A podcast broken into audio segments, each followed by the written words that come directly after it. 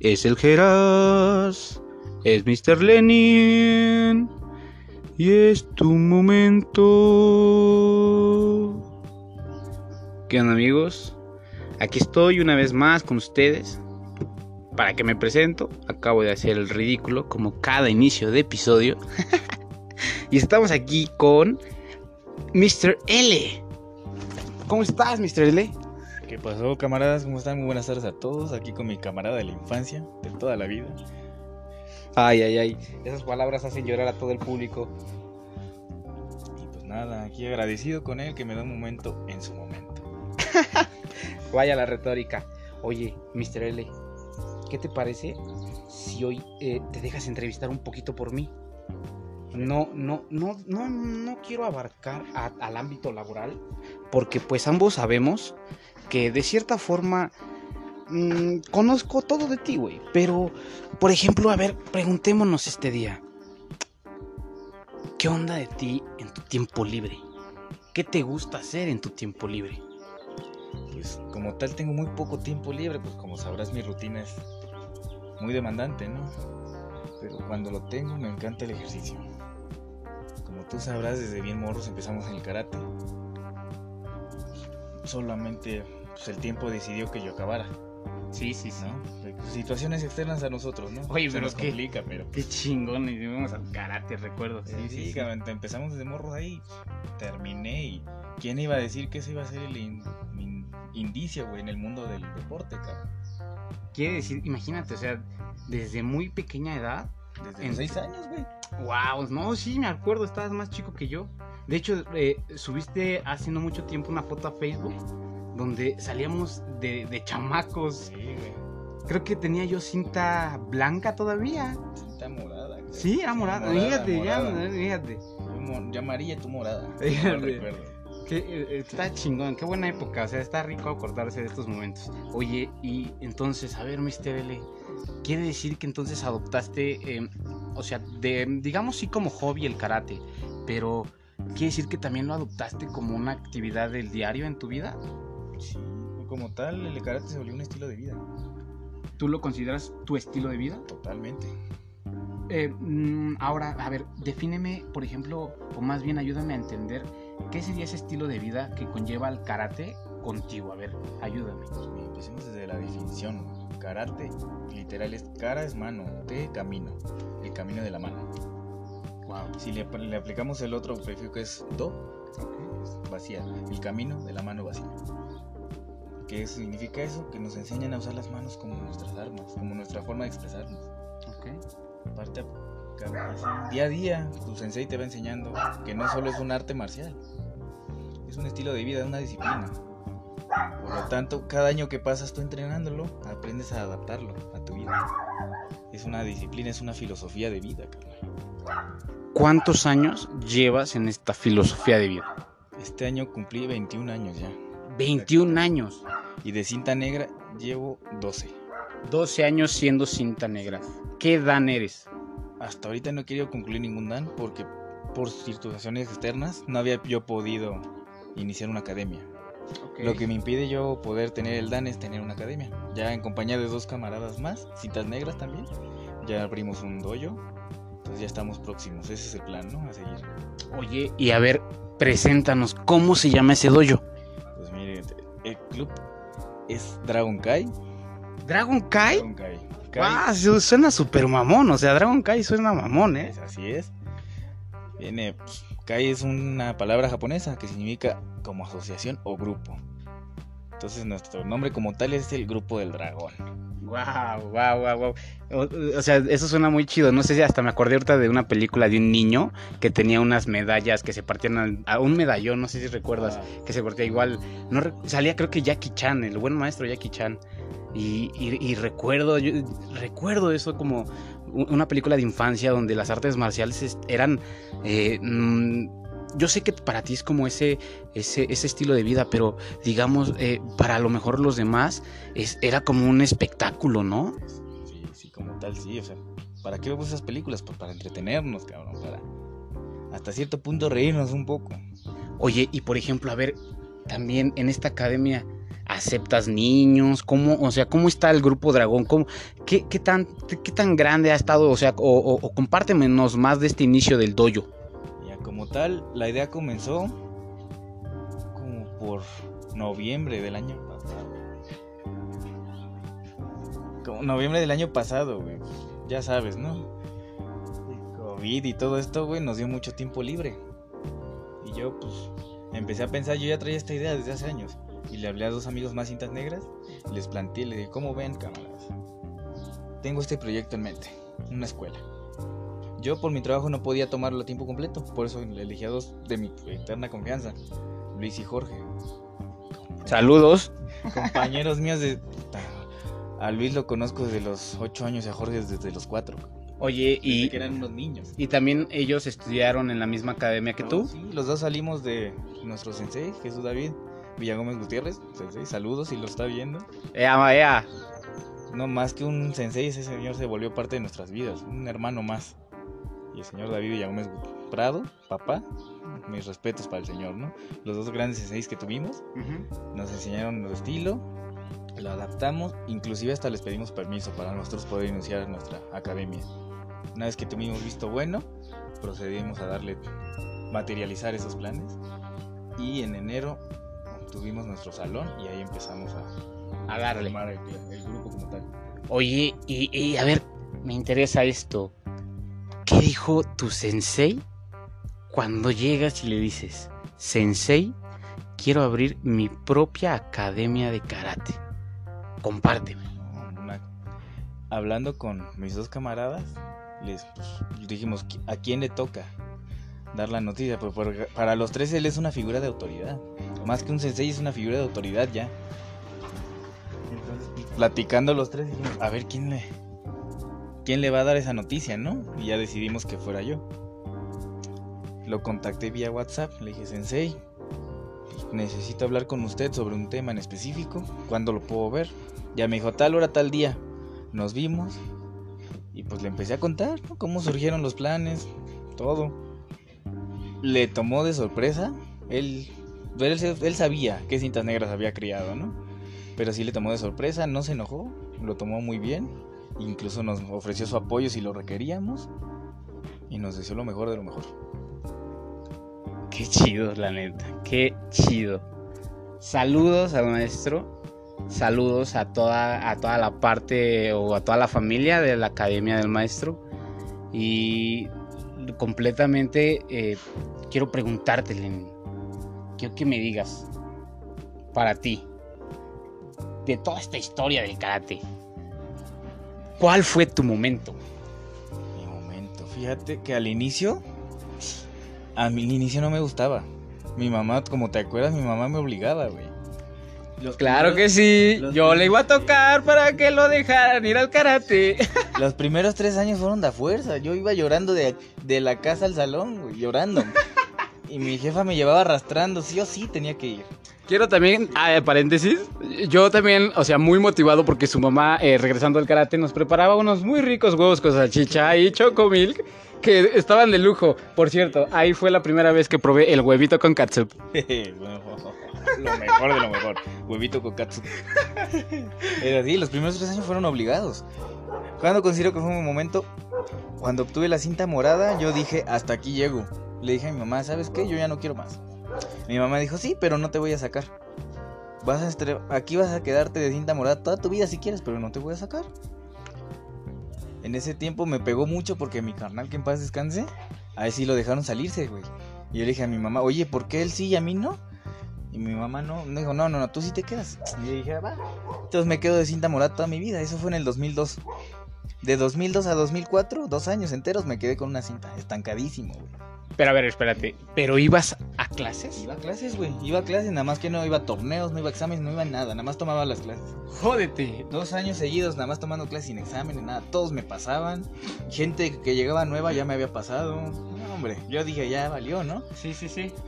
Ya, por ahí fue en mayo de 2004. Cuando dije, ya me di cuenta que mi mamá va en serio y no me va a sacar, sí me va a dejar aquí de cinta morada toda mi vida. Ya llevo dos años. Ya llevo dos años, ya me estaba pegando en el orgullo, güey, ver qué me pasaban. Güeyes que no sabían ni. Me ganaban ya, me ganaban en grado. Tenía que yo formarme al lado de ellos atrás. Dije, no, espérate. Porque estos güeyes son más noveles. Yo era el antiguo, llevaba cuatro años yo ahí de servicio y me ganaban. Dos chamaquitos que tenían dos años yendo nada más. Pero. más grado que yo. Te ganaban, digamos, en grado, nada más. Sí, claro, en grado. En conocimiento y en práctica, ni al caso. Yo era un cinta morada casi negra ya, güey, de conocimientos. Sí, lo creo. Oye, ah, hablando de cinta morada, para otro paréntesis. Lenicita estaba de espectador cuando me noquearon. Te noquearon, tu primer noqueado. El único fuerte. y fulminante. Fulminante, o sea. Caíste hasta levantaste las patitas, güey. no me acuerdo ni siquiera si fue con la patada. de giro. Ah, cierto. Patada de giro. Sí, sí, cierto. Giro filo de pie a la fijada, pop, suelo. Bajan. Justo al botón. Es que lo recuerdo mucho porque, o sea, entre que estaba reaccionando, él, su papá, su mamá, me estaban haciendo burla. Pero, o sea, era como esa burla sana de... O sea, como para... Exacto, intentaron levantarme porque quiero que sepan algo. Me pegó en el ego. Esa vez. Mucho, porque recuerdo también de que me desperté y quedé como 5 o 10 minutos ahí tirado. Sí, sí, nunca fue fulminante. Sí, recuerdo. Pero ahí paró la pelea, ya no hubo más. Oye, ¿te ha pasado, güey? Sí, cabrón, sí. En mi vida solo me han quedado también una vez. ¿Sí? Una vez. ¿Cómo fue? Yo ya. Pero igual fue, bueno, más bien para empezar, ¿fue estilo libre? No, fue en puntos. Ah, ok. Puntos. Puntos. Sí, sí, Fue en 2007, no, 2006. Ok. Octubre de 2006. Ok. Torneo ahí en la sala de armas. Ok. Yo era, era mi tercer pelea, si ganaba me iba a la final, si no, me iba sin nada a la casa. Yo tenía el estilo taekwondoísta de pelear con las manos abajo, pendejamente. Ok. No sé por qué, pero yo peleaba con manos abajo. Confiaba que mis piernas iban a ser suficientemente rápidas. Sí, sí, sí. Pero el compa de frente me ganó. Me dio una patada engarzando con giro, directo a la quijada, suelo, me desconecté. O sea, patada de garza. Patada, ¡pum! Engarzando con giro, güey, por atrás derecha, aquí justo en la quijada, suelo. Oye, pero qué güey. Oye, bueno, paréntesis. Ha de haber también tenido un buen entrenamiento. No, pues ese güey me ganaba, me llevaba de calle y yo me confié. Ah, ok, ok, ok. ¿Qué pasó? Y luego la caída, no solo fue el knockout, güey, caí, la muñeca se me dobló hacia adentro. Entonces me dislocó la muñeca, es lo único que recuerdo, que se me había dislocado la muñeca y me desmayé. Sí, o sea, aparte del knockout. Es que caí mal, no puse bien las manos, puse la muñeca y se me dobló hacia adentro, entonces se dislocó.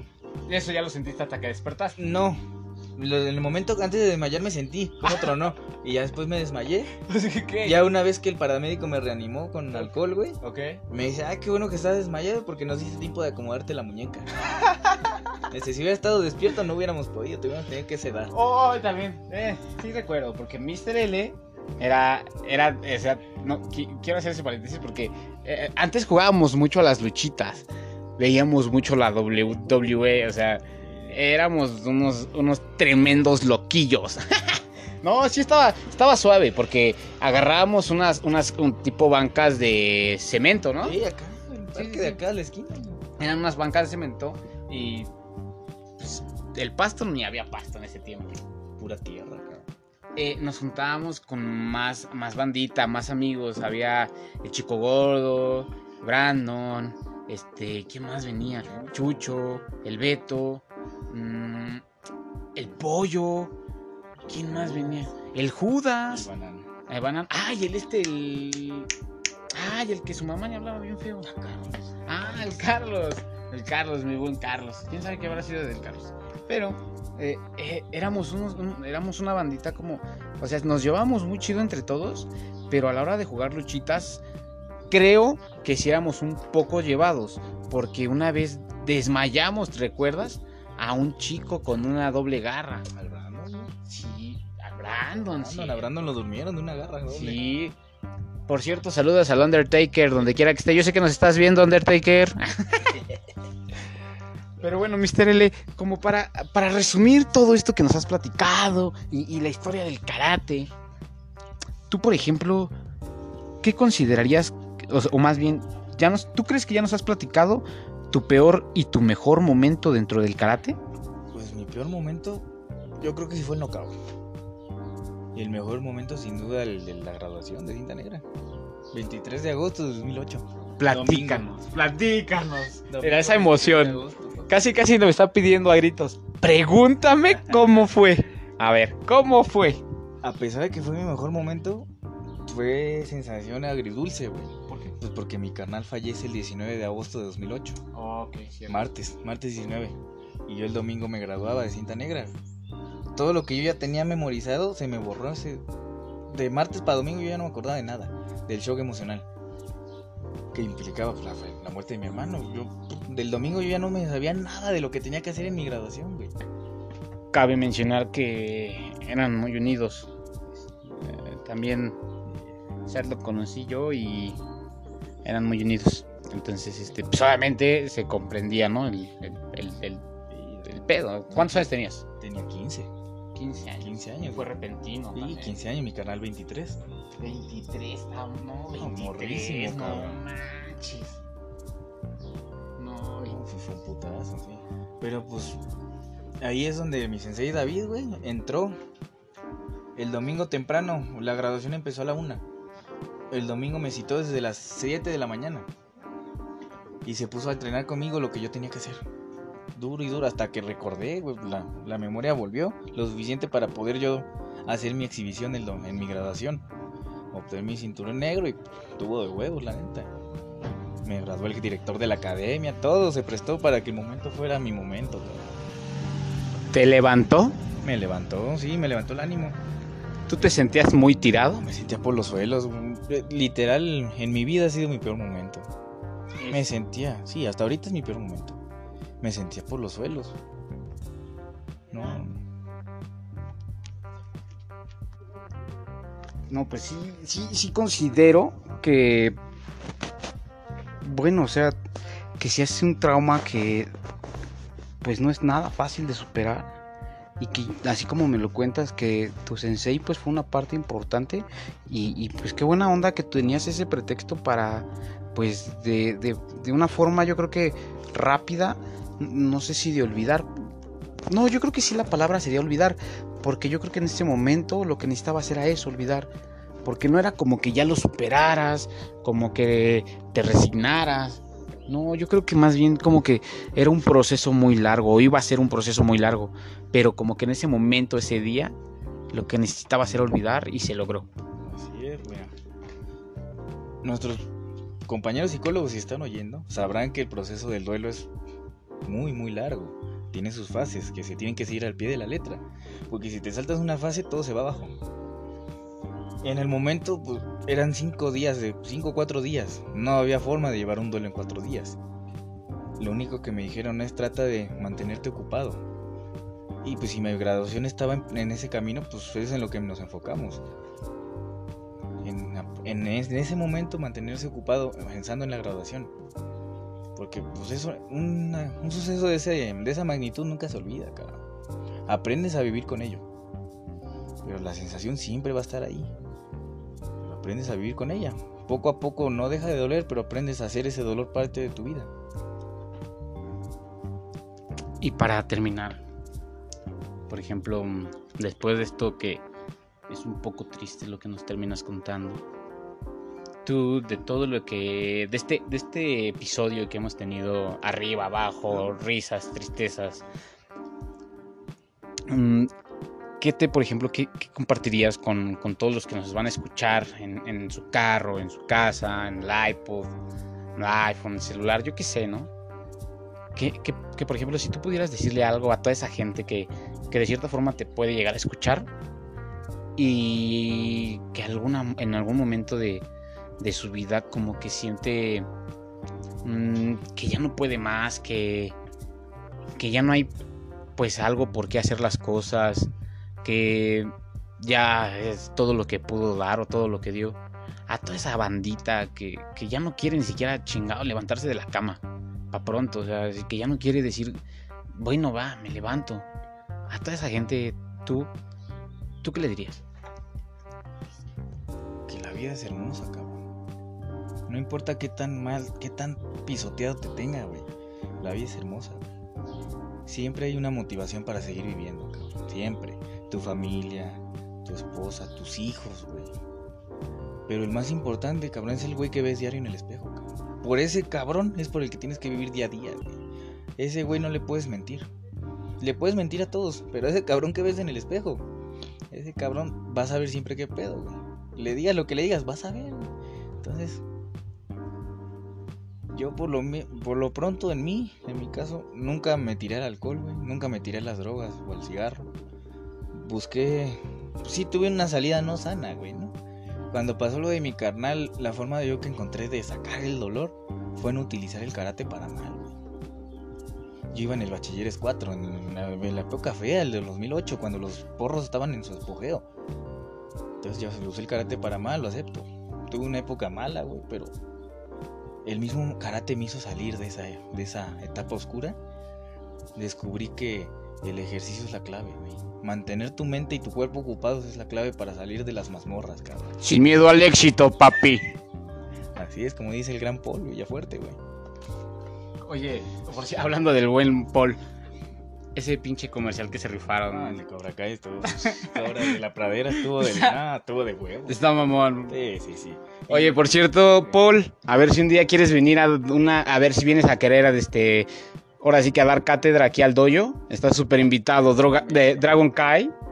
Te espera. carnal. Sin miedo al éxito, papi. Perfecto. A todos nuestros amigos que nos escuchan, les deseo que tengan un excelente día. Que se la pasen genial quieran, amen, vivan. Dejen de berrinchar, dejen de, llorar. Busquen soluciones, muévanse, hagan algo. La vida se pasa y se pasa y se pasa. Pero bueno. Cuídense. Los quiero, bebés. Bye. Esto fue tu momento. Bye bye.